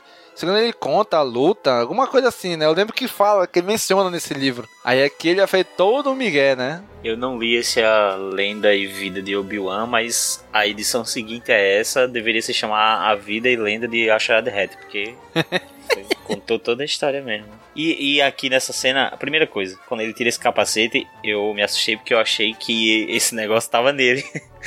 Eu achei que, sei lá, essa, essa carapaça. Era parte dele, né? É, eu achei que essa parada fazia parte dessa doença Vong dele que ia cobrir o corpo dele inteiro, sabe? Uhum. Eu achei que era algo desse tipo. Não sabia que era um, um, capacete. Pois é, até então eu pensava que era parte do corpo dele também. Pois é, parece muito assim. E segundo que esses olhos são de um personagem de Naruto, né? Ele parece um personagem de Naruto. Estranhos. então essa roupa aí dele provavelmente também é só uma roupa, né? Uma armadura Vong. É, aí tirou toda essa parada, porque eu achei que essa doença tava cobrindo ele dessa forma, né? Uhum. Então, eu acho que esses espinhos nas costas dele é da doença. Que até no, num dos, no primeiro arco lá atrás, esses espinhos estão crescendo quando ele tá, a doença tá atacando ele. Pois é, mas, mas, mas tirar o capacete foi estranho, né? É, eu acho que foi mais pra, pra dar esse ó, ó, Não, você achava que isso daqui era o rosto dele, não é? Aí ele é um humano por baixo, tudo, numa idade já avançada. Mas ainda tá muito conservado pra idade que ele tem, né? Pra gente se sensibilizar. Com certeza. É um humano. E antes de se aprofundar na, na, história dele, né? A HQ mostra a mulherzinha se encontrando lá com o Morph. Isso, a mãe, a mãe, a mãe do Cage, né? Que, que a gente viu no, na, na edição, no, no, episódio anterior, né? Nos arcos anteriores, a mãe do Cage indo lá com o Moff, entrando no quarto dele, né? Do, do grande Moff Morlich. E falando, aí encosta a arma na cabeça dele quando ele tá dormindo, né? Ele falou, queria me ver, né? Aí ele, você é muito teatral. aí ele fala assim, olha, preciso que você pegue o Skywalker, tire do tempo Sith. Ou então mate ele lá dentro. Cara, essa desenhista dá uma valorizada na mulher, né? É, outra que tá bem conservada, essa mãe do. A mãe do Cage. Cara, eu comentei isso no episódio passado. Ela tá muito mais pra irmã do Cage do que pra mãe, né? Ela parece a mesma idade do Cage. Um detalhe também que a gente vê aqui, ele não consegue, ele acaba não vendo o rosto dela, né? Ela vai no quarto, aborda ele pelas costas e sai antes dele virar, já tá na janela saindo fora. É, teria como ele não, não suspeitar de nada, né, se visse ela. É, até porque até então, como a gente tá acompanhando a história pela primeira vez, a gente não sabe de nada. E nem o, o, o ouvinte que tá escutando nem sabe do que a gente tá falando ainda. Também, da identidade dessa moça, tipo, não dá para perceber ainda nessa parte da história, né? Agora, sobre ela estar tá conservada, lá na frente uma personagem até fala sobre ela estar tá fora de atividade há 20 anos. Aham. Uhum. Caraca, mano, 20 anos que a mulher não tá em atividade e a pessoa ainda lembrar do rosto dela, que é lá no bar, né? Quando a gente já vê o encontro do Jiraiya e a Azul. É, é agora aquele típico filme de heist, né? Cada Exatamente. um tem uma habilidade, ela fala qual é a habilidade de cada um, que vai precisar de todos pra resgatar. Filme de heist, vão, vão assaltar e roubar alguma coisa. No caso é o Cage resgatar ele lá do tempo. Exatamente. Então todo mundo lá na nave do Cage, né? Ela chega e fala, né? Fulano, tu é bom nisso. Ciclano, tu é bom naquilo. Tu é bom em arma, tu é bom em mecânica, tu é bom em não sei o que. Aí vão nisso, né? Aí ela fala, e que, ele fala, e quem é tu? Aparrou só a mãe dele, tá aqui o holograma, ó. Aí, aí o Hulk que fala, é, rapaz, é ela mesmo, hein? Esse holograma aí não é falso, não. Porra. E o Jaré tá tomando uma pinga, viu? Sim. Tá afogando as mágoas aí. É, mas ele já tá de olho na mãe do, do, do Cage, né? Ele já dá umas bisoiadas pra ela. Sim, ele fica tentando flertar com ela. Com essa saúde. pois é, né? Tem nem como não se oferecer para fazer um, um outro cadezinho. Aí pronto, a partir daí o Crate já fica sem o capacete, né? Já não bota mais aquele, aquela cara dele, né? Aí ele vai ter sessão flashback. Fanservice morra, né? É quando a tela fica, começa a ficar embaçada e volta pro passado ali, aquela stand de flashback. É, aqui é a vida e obra do Machado Hat. Exatamente. Ele vai contar quem ele era, né? Que ele tá lá desde a época, desde antes das guerras clônicas, né? Aí o Cade, rapaz, mas onde, macho? O humano não vive tudo isso não, não acredito não. Tá, até, foi, é papo teu isso aí. A Ordem 66 foi dada e morreu todo mundo. Ele, que nada, rapaz. Tu conhece quem era Yoda Obi-Wan? Eu sim. Aí ele vai explicar, né? Que tudo que ele passou, principalmente por causa do Kenobi, que ele lutou nas guerras clônicas. E depois que acabou as guerras clônicas, ele conseguiu perceber que os clones iam matar ele. Ele matou os clones do batalhão dele. Aí voltou pra Tatooine, porque o pai dele era Jedi, mas também foi um cara do povo da areia. Então voltou a ser cara do povo da areia. E foi matar todo mundo lá. E Obi-Wan interceptou ele, né? Porque ele ia matar os, os tios do Luke, né? É muita história, né, boy, desse cara. É o Forrest Gump, né? Ele passou É, pelas ele- eras, passou por tudo. Exatamente, cara. Eu acho que isso até um pouco incomoda um pouco, porque as, as histórias nem sempre tem uma conexão. É simplesmente. Ah, eu tava lá nas Guerras Clônicas. Aí depois eu fui pra Tatooine. Boy, parece história do. Aquelas histórias do, do Jack Sparrow. Que, ah, não, porque eu. Chicó? É, o Chicó. É o Chicó, lá do Alta Compadecida.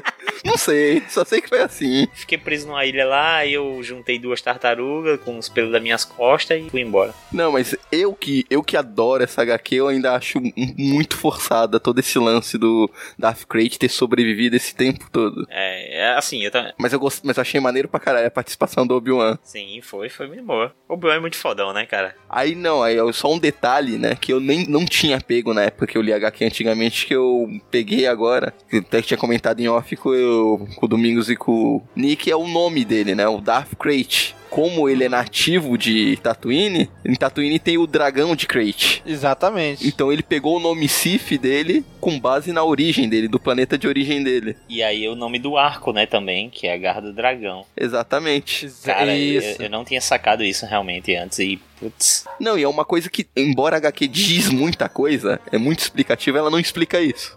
Exato. Ela deixa a gente perceber isso, né? É, daí ele conta toda essa história que o Obi-Wan cortou o braço dele, né? Que o Obi-Wan é o Obi-Wan, né? Adora decepar o braço dos outros, né? Adora decepar o membro dos outros. Ele decepou o braço desse cara aí. E humilhou ele na frente do povo da areia ali, né? Então ele falou assim: pode me matar. Não, eu vou te matar não. Mas vai embora e nunca mais volta aqui em Tatooine. pegue seu amor e vá embora. Aí começa, depois do Cage passar pelo todo o treinamento Jedi novamente, agora ele vai passar pelo treinamento Sith. Exatamente, ele vai lutar com a Darth Talon aí, dá uma coça nela, né? O Craig fala, não, rapaz, pera lá, ela vai ser tua, tua mestra Sith agora. Cura ela aí logo, é que é. Ele, não, é porque, rapaz, aqui, eu fui Jedi, mas agora eu sou Sith. Então, é como eu mando. Faz logo essa merda aí. Aí ele, tá bom, tá bom, eu curo ela. Aí ele faz aquele migué, né? Do, que nem o Anakin fala no episódio 3, né? Ele, você quiser que quer que eu te mostre todo o potencial, tem que ser o meu aprendiz. Ele, eu quero, me ensine o caminho dos Sith, mestre. Aí eu quando eu li, eu falei, meu irmão, papinho, né? Quando eu li isso aqui, quando eu li isso aqui, eu, ah, onde, macho? Teach me. né? Do nada o Cage manda essa, né? Então me ensine o caminho dos Sith, mestre. Eu falei, ah, não me engana não, macho. Tu quer convencer quem, rapaz? né? Ainda mais com essa carinha aí. Aí corta pra Ossos, onde tá o- os Cavaleiros Imperiais lá, os Stormtroopers, né? Procurando por sinais de Jedi lá. E o cara, rapaz, não tem nada aqui não. E na verdade os Yuzan Vong estão usando a tecnologia deles pra ocultar eles ali embaixo, né? Os Yuzan Vong e, e os Jedi, né? Essa parte dá a impressão que é só, não, só vamos dar uma desculpinha pros Jedi não tentar ajudar no resgate do Cage. Então vamos inventar Exatamente. alguma coisa. Exatamente. Mas eu achei até legal essa parada deles sondando ali, ver se tem alguém. Porque fica uma ameaça a- a- ao núcleo de ossos, né? Senão eles iam ser só um grupo observador. E realmente, invariavelmente, eles iam acabar indo se meter lá naquela, naquela treta lá. Porque o, o mestre do Cage quer ir lá, né? Ele falou assim: opa, tive uma visão aqui que o Cage vai pro lado negro, então a gente tem que ir pra lá. Aí, como faz pra barrar ele um pouquinho? Bota um vilão ali, né? Bota um outro Sith bombado ali, né? Jedi, um Sith vermelho e preto ali. E não, aí o cara fala assim: olha, não tem ninguém aqui não. Falo assim, não, tem sim. Vamos lá que eu tô sentindo aqui um sussurro na força, É uns, um- uns palavreados bonitos, né? né? aí eles ficam lá. Procurando enquanto o Cage tá lá em Coruscant, né? Sendo treinado pelos Sith, né? Aí depois o Darth Crate fala aquilo que o Domingos acabou de falar. Todo mundo sabe que é um caosinho que ele tá falando, que ele tá fingindo ter aceitado o treinamento Sith. Pois é, tanto que aí ó, ele aparece ele treinando com a Darth Talon, né? Ela treinando ele com os robôs e atirando nele e fura o ombro dele e fala: Que isso, ele? Ah, se não tiver risco de morrer, não tem graça. Mas logo, se cura logo aí é que é. Aí já dá aquele olhar lânguido pra ela, né? tipo, ih, rapaz, sai daí, vou pegar. Típico Brutamonte, né? Aí o Kraid fala, né, isso é papinho, rapaz, é migué desse cara. Aí corta de novo aqueles dois mof lá, né, dizendo, olha, eu quero falar com ela. Não, só eu falo, só se reporta pra mim. Manda lá pra mim, ela pediu isso daqui, ó. Esses, esses puta, esses inseto Vong aqui. Deixa que eu vou fazer entrega pessoal pra ela. Me dá essas coisas aqui que eu levo pra ela. Ela é minha, minha agente, meus negócios, não sei o que, né? E até então, eu fiquei assim, mas por que tanta proteção, né? Ela tá com medo de da outra mulher trair ela e, e ajudar o cara, né? Até então, eu não tinha entendido, né? Acabou sendo uma página meio solta ali que não tem um porquê aparente de tá, ter toda essa explicação. Isso, só mais lá na frente que a gente vai saber, né? É, parecia mais uma forma de proteger mesmo a, o contato dela, né? Tipo, não, é. Isso. Ela só faz negócio aqui comigo mesmo. Aí aparece já de novo lá na, na nave do, do Cade com o, o, bando lá. Aí o cara fica felizão, o Sim, né? Com, com os insetos Vong. Aí ela ainda joga um charminho, a mãe do Cade, pra cima dele, né? Ai sim, eu quero que eles façam um boom no final. Ele, hum, adoro o boom no final. Minha gente. Ah, vai tá só pra convencer o cara mesmo, né, bicho? Aí pra provar a teoria do, do Domingos que esse vermelho e preto é tudo tinta, ela se pinta de vermelho e preto pra se passar por Sif. Pois é, ela se pinta de vermelho e preto só pra entrar lá no templo Sif e largar o, os insetos lá, né? Eu falei, porra, trabalhando só pra isso, hein? É, porque os insetos mascaram a presença dela, né? Aham, uhum, pois é, cara. E aí os caras, qualquer um que se pintar de vermelho e preto, ah, tem acesso ao Templo Sif, né? Ela se pintou de vermelho e preto e passou pelos guardas de boa lá, ninguém parou ela. É, enquanto isso, vemos que a relação do Cade com a Talon está se estreitando cada vez mais, né? Exatamente, estão ficando cada vez mais próximos, né? Aí, a, aí essa aproximação nós temos novamente outro flashback explicando um pouco mais do passado do, do Darth Krayt, o Ashtahet. Sempre esqueço o nome desse cara. Cada vez a gente vai falar um pouco diferente, né? É. Chama de Het. É o Hatch, pronto. Exatamente. Aí vai contando como é que ele se tornou um Sif, que um Holocron chamou ele na primeira mestra Sif dele, não sei o que. E vai contando a história, ou seja, complementa a história que ele mesmo contou já, né? A Shoshan. Shoshan. Cara, detalhe pro nome, né? Novamente aí. Shoshan, tá, tá de parabéns aí. Mais um. Tô imaginando aqui Shoshan chamando Ashadhet. Cara, aí a mãe do Cage que entrou lá e botou os insetos lá, que era pra eles levarem microcâmeras pra filmar, pra eles saberem o que tá acontecendo lá dentro, pra poder conseguirem resgatar o Cage, né? Porque toda essa operação vai tentar resgatar o Cage. Aí ele consegue filmar justo na hora que ele começa a se agarrar com a Daft Taylor, né? É, dom, é aqueles dons que os pais têm de sempre entrar na sala, tá vendo um seriado que não tem nada de cena picante, mas na, justo na cena que tem, eles entram na sala e vê. Exatamente. A Azul fica muito puta, né, velho? Cara, ela fica mordida, ela taca alguma coisa na parede ali que arrebenta. Não, porque até então a gente viu que eles estavam se pegando aqui, se beijando e tal. Aí ela fica puta, mas depois a gente vê que eles foram pro, pra cama mesmo, né? Sim, foram pros finalmente. Tanto que ela, eles, ela levanta e ele... Exatamente. Ela levanta, a Daft Taylor e o, e o Cage tá lá deitado, embrulhado na, no lençol, né? E a gente descobre que o Cade fez uma tatuagem bem na adolescência também, né? Fez uma caveirinha vermelha na panturrilha. na panturrilha? né? tipo, nada a ver, né? Aí o Daft Crunch, e aí, como é que tá? Rapaz, ele tá indo, mas não, não sei não, tá de caô. Se preocupe não, rapaz, ele vai vir pro lado negro. Aí continua lá em Ossos a galera procurando os Jedi lá, né? Até que eles metem um Miguel lá como se fosse um fantasma, né? Olha, vão embora, não tem ninguém aqui, na hora de ir embora. Aí some. Vão embora. Né? Cara, é, bicho, tem ninguém aqui não, vão embora mesmo. Foi só uma sombra, vão embora, vão embora. Foi só uma assombração. É, mas não adiantou nada, né? Porque o, o Sif que tava lá na torre de comando mandou atacar do mesmo jeito o tempo. Pra se precaver, meu irmão, mete-lhe fogo nesse negócio aí. Aí ele manda a bala e explode tudo mesmo lá, né? O templo inteiro. Ah, foi malvadão. É, só vamos descobrir o que aconteceu com esse templo no próximo encadernado, que vai ser abordado só no próximo episódio. Exatamente. É que agora vai focar mais aqui no, do que tá rolando em Coruscant. E, e as capas tão foda ainda, né? As capas tão, tão. Sim. Essa capa da, que é da edição que a gente falou agora do 17, eu acho muito foda. Acho uma das melhores do legado, que é o, o Cade todo Sifzão, né? Uhum. E aí depois tem essa outra dos dois dos dois Sifs junto a, a, a Talon, é Talon o nome dela? É, da, eu acho que é Talon, Darth Talon. É, Talon e, e, e esse Nils, eu acho. News, né? Aí, próximo, aí começa mais um flashback contando mais um pedaço da vida do Darth Crate, como ele conheceu Yuuzhan Vong, como é que ele ficou um tempão desacordado numas câmaras lá, não sei o que, tipo, para mostrar como é que ele sobreviveu por tantos anos e não morreu ainda, né? Como é que ele passou tanto tempo vivo ainda? Aí foi quando ele assumiu o nome de Darth Crate mesmo, né? Que aí teve uma visão, não sei o que, de, de o que, que ele ia fazer e tal. E isso tudo ele contando pro Cade, o Cade amarrado de cabeça para baixo, sofrendo lá no, no, no, nessa,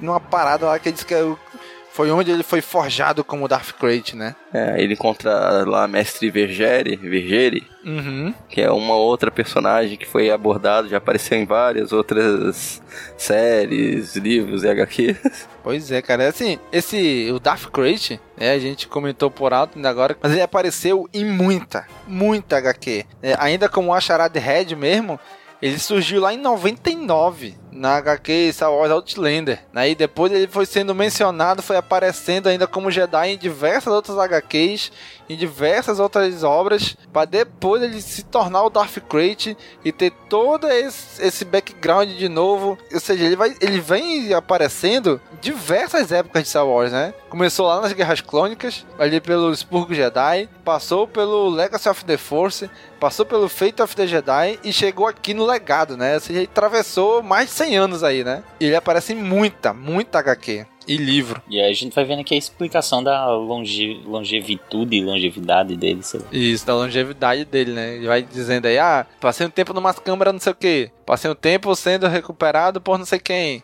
pelas técnicas não sei o que dos William Vongs, né? Ele vai falando várias coisas que aconteceu que conseguiu deixar ele tão duradouro assim, né? É, e nessa história mostra a importância dessa Vergere, né? Na... Isso. Que, que tá com a cara de ser personagem também que já teve importância em outros locais, outros livros e tal. Sim, ela para na, na saga do Yanzan Vong, ela, ela tem um papel importante. Ah, tá. E ela é mencionada em vários outros arcos da nova Ordem Jedi. Ela tem muito cara de família dinossauro, né? Sim, tem mesmo.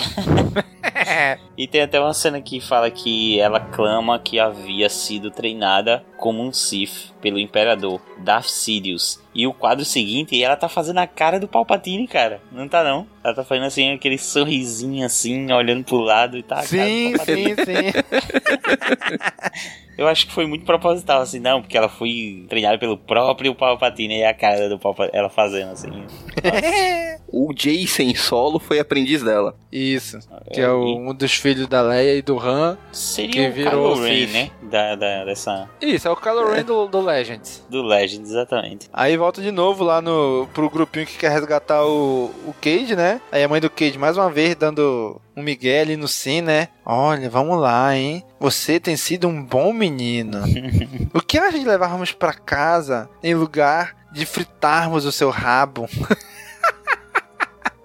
Caraca, velho. Ela manda um Miguel muito doido e o cara cai bonito, né? Tipo, não, pode deixar, deixar comigo, meu amor. Deixa que eu faço tudo que você quer. Aí tá lá o Cade lutando com a. Na verdade, ele vai dar um Miguel na Taylor, né? A Taylor percebe, joga ele para trás, acerta ele. Aí o Crazy começa a, a, brigar com ele também. E começa uma loucura ali deles brigando, né? Aí vão começa porrada, porrada ali no. Tipo no, numa torre que eles estão, né? O Crate, o Cage, a Taylor, o Nihills, o Nils lá, todo mundo na porrada, né? O Jedi também, o Jedi morre também, o Jedi botando finalmente, né? Já era tarde, né? Hoje não é? Ele se une com a força, né? Aquele de sumir e fica só o manto, né? Até ele tava pedindo por isso. Aí o Cade fica louco, né? E começa a porrada, né? É, mas antes é, aparece o espírito do pai dele, né? O espírito da força do pai dele. Isso. Pois é, apareceu o espírito do pai ou foi uma alucinação? Eu sei, não entendi direito isso aí. E ele apareceu justamente após a morte do Jedi Totó. Aham. Eu acho que dessa vez foi o espírito da força do pai dele que apareceu mesmo. Que pelo tempo que ele ficou aí, ele já tá limpo das drogas, ele ficou mais, já tá alguns dias lá. Ah, tá semanas aí já. É, então, acho que hum, alucinação de droga não é. Isso aí pode ser. É, o sabre de luz ali do pai dele, presente ali, a morte do outro. Eu acho que seria um momento que ele poderia cair facilmente pro lado negro da força e o espírito do pai dele chegou, não, baixa a bola aí e segura um pouco. Isso, aí ele usa o sabre de luz do pai dele pra lutar contra o Sif, né? Aí na primeira porrada já, já fura Darth Taylor, né? Aí vai na porrada lá com os outros, enquanto a galera que vai salvar ele percebe, olha, tá ali, estão lutando ali, ó. Vamos lá. Porque o plano é esse mesmo, entrar pela janela e tentar sobreviver. Exatamente, aí começa todo o plano de, de resgate dele, né? Aí a mãe do Cade dá mais o último migué no cara, né? Não, vamos lá, vamos junto, não sei o que. no sim, o sim. Toda hora caindo no papo dela, né? O sim já tava de quatro ali. É, ele tá fazendo o que ela disse. Irmão, o cara já tá caidaço ali. Ela fala assim: olha, deu um tiro na sua cabeça. Ele, certo, certo, meu amor. E vai dar ali. Aí eles vão lá tentar resgatar, aí o, é o sinal que, o, que ela tinha dito que ia dar pro Moff, né? Manda o esquadrão caveira que tava lá indo acertar ele se retirar também. E ele ainda vai ter que depois explicar o porquê disso, né? Aí fica a luta do Cade com o Nihils lá, né? Neil. Nils lá, né? O Cara, Nils. e essa luta é muito desgraçada, né? Porque ele tá puto lá, brigando e tal, tá morrendo de raiva. É, o cara que matou o pai dele, né? Então, só que aí Isso. fica o outro desgraçado lá, isso, sim, tá raiva. Aí, tipo, é, você tá com raiva e tal, mas aí você tá fazendo o que seu inimigo quer, tá, sabe? Ele tá nesse dilema. Não, se o Darth Vader tivesse ficado caladinho, ele tinha matado. Aham. Que ele até vira e fala: Eu não vou matar, eu só, só não vou matar ele porque você tá falando que é pra me matar. Eu não vou fazer o que você quer. Exatamente. Então se ele falasse assim, não, não mate ele, não sei o que, aí ele matava, né? É psicologia reversa, né? Exatamente. Garoto e oi. Pois é, aí eles ficam ali na, na luta, aí fica lutando com o Darth Crate, aí a mãe dele aparece, mete-lhe bala lá pra dentro, né? E aí quando acerta o Darth Crate, porque o Darth Crate não percebeu que ela tava ali, né? Ela fala, faz no meu filho, e mete-lhe, um, sei lá, um- tipo uma, uma bazucada na costa dele, né? Do Crate. Aí é quando o Cade corre e foge e pula pela janela, né? E, são e é resgatado lá pela nave dele mesmo. Aí tem uma cena bem engraçada que ele se, aga- se abraçando com o Sim, né? Que é o, que é o colega dele. Eles se olham assim, ele, seu filho de um Morgalet. Aí se abraça, ah, foi estupendo. É, falando isso, legal, foi legal, não sei o que e tal. A cara do Cade fica muito engraçada rindo aí nessa hora. É, ele dá uma risada bem, bem sincera, né? Aham. Aquela risadona. O que é um momento raro, eu acho, os desenhos da, da moça aí, às, às vezes fica meio inexpressivo. É, ela sempre desenha todo mundo muito sério, né? É, tá Isso. todo mundo sério e com a mesma feição e tal, a mesma. E aí, poucos são esses momentos em que as pessoas estão demonstrando uma emoção, assim, de fato. E é o momento que o olho do Cade volta a ser a tonalidade normal, né? Volta a Aham. ser verde. Que até então ele tava com aquele olho de Sif. É, tava um vermelho, meio amarelo assim, né? Aí volta a ser verde e ele fala: Quem é você que me ajudou? Olha, sua mãe. É o quê, rapaz? Não, ele já ele chega, entra na nave puto porque tá o, lá o na nave. Aí ele Aham. fala: Vocês venderam a nave pra ele? Não, não foi a culpa é da sua mãe. Ele, vou encontrar você e você vai me dar a resposta. Ele, não. Aí ela fala: Não, você não vai. Aí é quando eles saem de Coruscant, né? Aí, irmão, aí o Darth Crate faz uma cara. Ele, não, você vai atrás deles pra mim. Ele fala assim, mas se eles entrarem no hiperespaço, senhor, encontra eles! Com o olho assim, arregaladaço assim, né? Eu tô achando que nessa edição alguém disse pra ela que tava todo mundo inexpressivo. Ela Pois é. decidiu fazer umas caras aí, porque realmente ele ficou putaço. Pois ele é. foi quase aquela cena do Everyone, dude. Isso, é esse mesmo. Aí agora tem, a gente tem as últimas páginas que é pra dar o plot twist final da, do arco, né? Exatamente, porque até então podia ter terminado aí, né? Mas não. Aí aparece a, a Moff lá tomando banho, junto com, com outro grande Moff lá. Tu já dá um destaque que ela tá ensaboando o cabelo, não mostra o cabelo. Isso. Depois mostra que aparentemente ela tá colocando alguma lente de contato, tá alguma coisa no olho. Usando alguma, alguma tecnologia, alguma coisa no olho ali, né? Que na primeira hora, a primeira vez que eu vi, eu falei, ué, que diabo que ela tá fazendo no olho dela, bicho? Essa luz azul no olho? Tipo, pra mim foi nada a ver, né? Não, mostra que o olho dela tava verde e depois fica azul. Pois é, e nessa hora, e depois eu nem percebi. Eu vi que tava verde, mostrou o olho verde, e nos, nos quadros seguintes ela tá azul, mas tipo, é, ela no quadro, tipo, não dá destaque no olho, então eu nem prestei atenção no olho dela. Aí depois ele, ela conversando com o Moff lá, ele, não, eu resolvi o assunto, não sei o que e tal. Ela, não, tá tudo bem, ela tomando banho, jogando cabelo, né, de cabelo preto e tal. E falou, o que, que é isso aqui? Ela, não, é uma relíquia de família. Ué, nunca tinha te visto com isso. É, é sempre bom recordar de onde a gente veio, né? Ela, tá bom. Ele, tá bom, né? Vou, vou ali e vou te esperar ali fora. Ela, tá bom. Aí mostra ela se arrumando, vestindo a roupa dela de Moff. E ela pega o diacho da relíquia, liga e é o holograma, o holograma que aparece o Cole Skywalker, a mãe do, do Cade Skywalker e o Cade criança, né? E ela falando corra. Aí tipo, eu fiquei assim, ué, por que, que ela tá com o holograma da mãe do Cade? Eu não tinha, eu não entendi, eu não tinha entendido. E por que, que ela tá falando corra? Tipo, esse holograma serve pra ela ter contato com a mulher lá? Aí dó depois que veio o insight, né? Que ela é a mulher, né? Ela e a mãe do Cade são a mesma pessoa. Ela só pinta o cabelo. É, e por isso já faz sentido que ela não queria que ele encontrasse com ela, que porque só ela que faz os contatos, porque ela pediu para fazer a entrega. Pois é, né? Porque até então ela tá rachando demais aquilo, né? Ela tá querendo proteger demais o contato dela. Todas essas cenas estão passando em sequência agora, igual o final do sexto sentido. Exatamente. O legal é que quando eu tava relendo agora, eu não lembrava disso, que ela era mãe do Cage. E eu fiquei. Eu tomei um susto novamente, como foi, se fosse a primeira vez. Comigo foi o contrário. Como eu já sabia, aí eu fiquei já lendo. E em muitos momentos eu ficava assim, mas como assim a galera não já sabe? Ah, não sabe ainda. Tanto que essa cena final eu fiquei boiando, essa cena final dessa. Não, a primeira vez que quando eu terminei de ler, eu não entendi que era a mãe do Cage. Eu, é, por que, que ela tá olhando isso aí? Depois que o tempo falou, não, pô, é a mãe dele, é a mesma pessoa. Falei, puta que por isso então que ela não, não queria que falasse com ela, porque era o contato dela e não sei o que, por isso que mostra ela lavando o cabelo, esse feixe de luz no olho, que eu não tinha entendido até então. Eu falei, ah, por isso, pilantra. Então a mãe do Cade é uma Moff agora, né? Ela é tudo. É, ela é uma Moff, uma caça da recompensa. Ela é... é, e ela quer tomar o, o, poder no Império, né? Exatamente. Ela é desenhista, ela é a autora. Ela é o Yuuzhan Vong. E aí, acaba esse arco, né? Do Garras do Dragão e acaba o Encadernado 2 de Legado.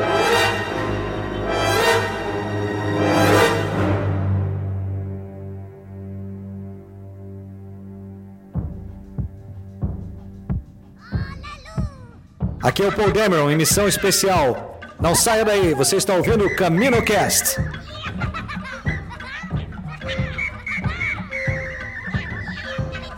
Muito bem, então finalizado isso daí, vamos aqui partir para as notas e considerações finais para esse encadernado. Mas Nick, relembra para os nossos amigos ouvintes o nosso sistema de nota. Vamos lá, o nosso sistema de nota ele vai de 1 a 5, mas aqui a gente chama de Youngling, Padawan, Cavaleiro Jedi, Mestre Jedi e Alto Mestre Jedi. Exatamente, então vamos lá. Daniel, notas e considerações finais para Legado Parte 2, esse segundo encadernado.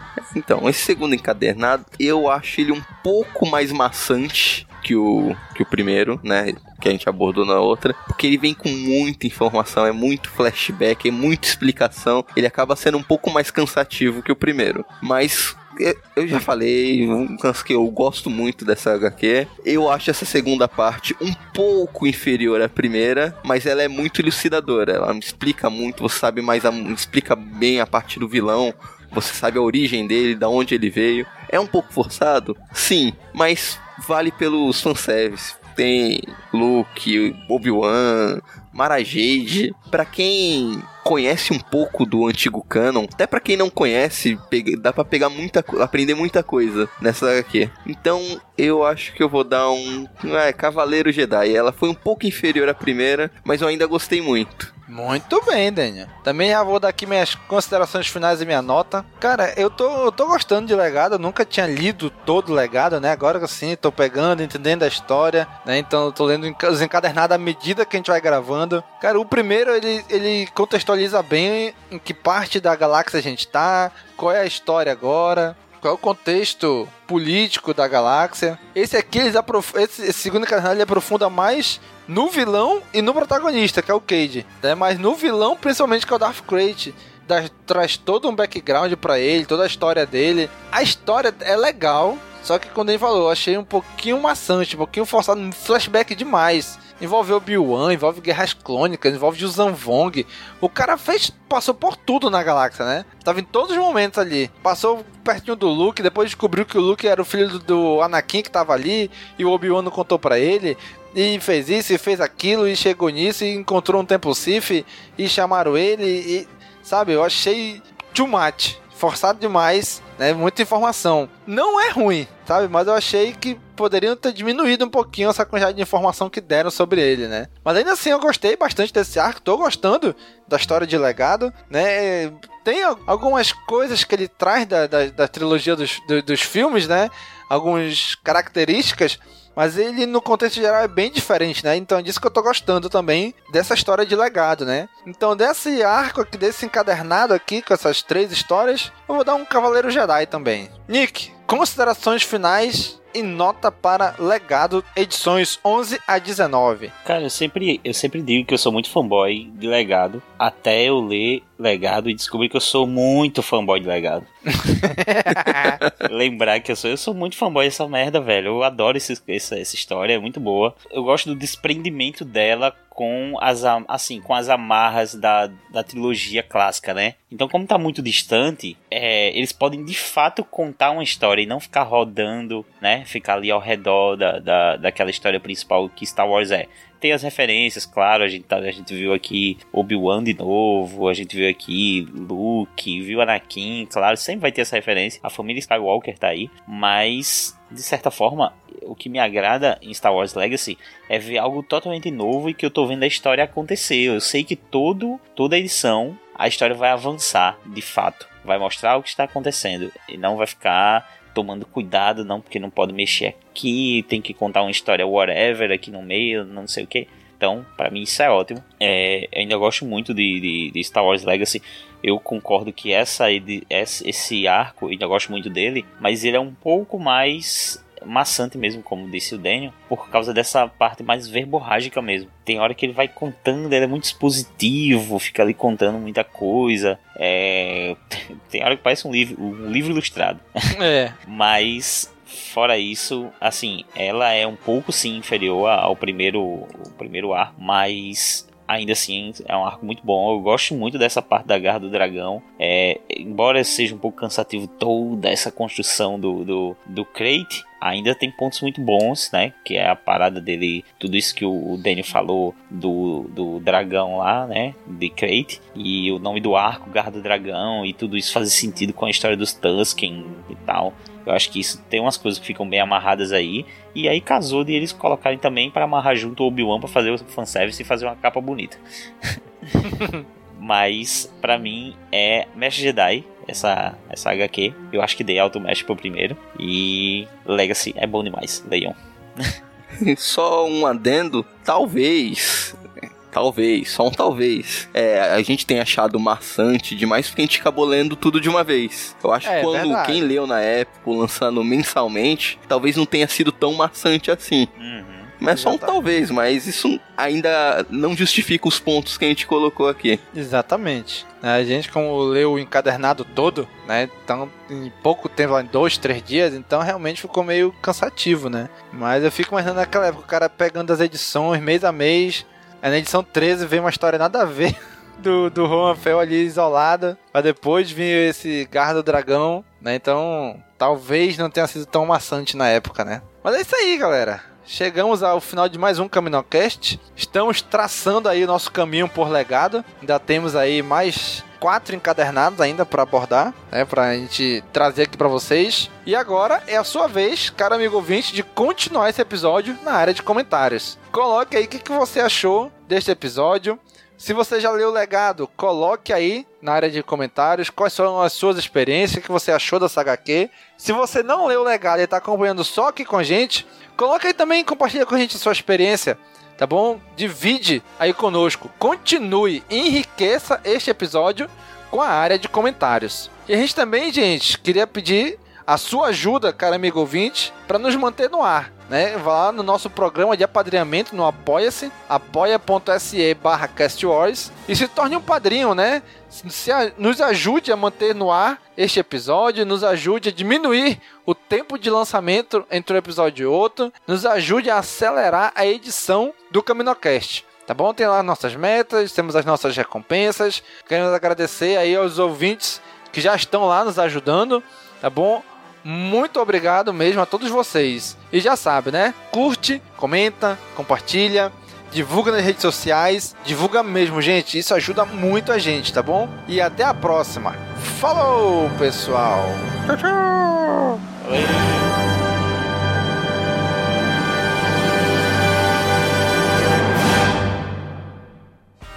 Esse podcast faz parte da Cast Wars Podcast Network.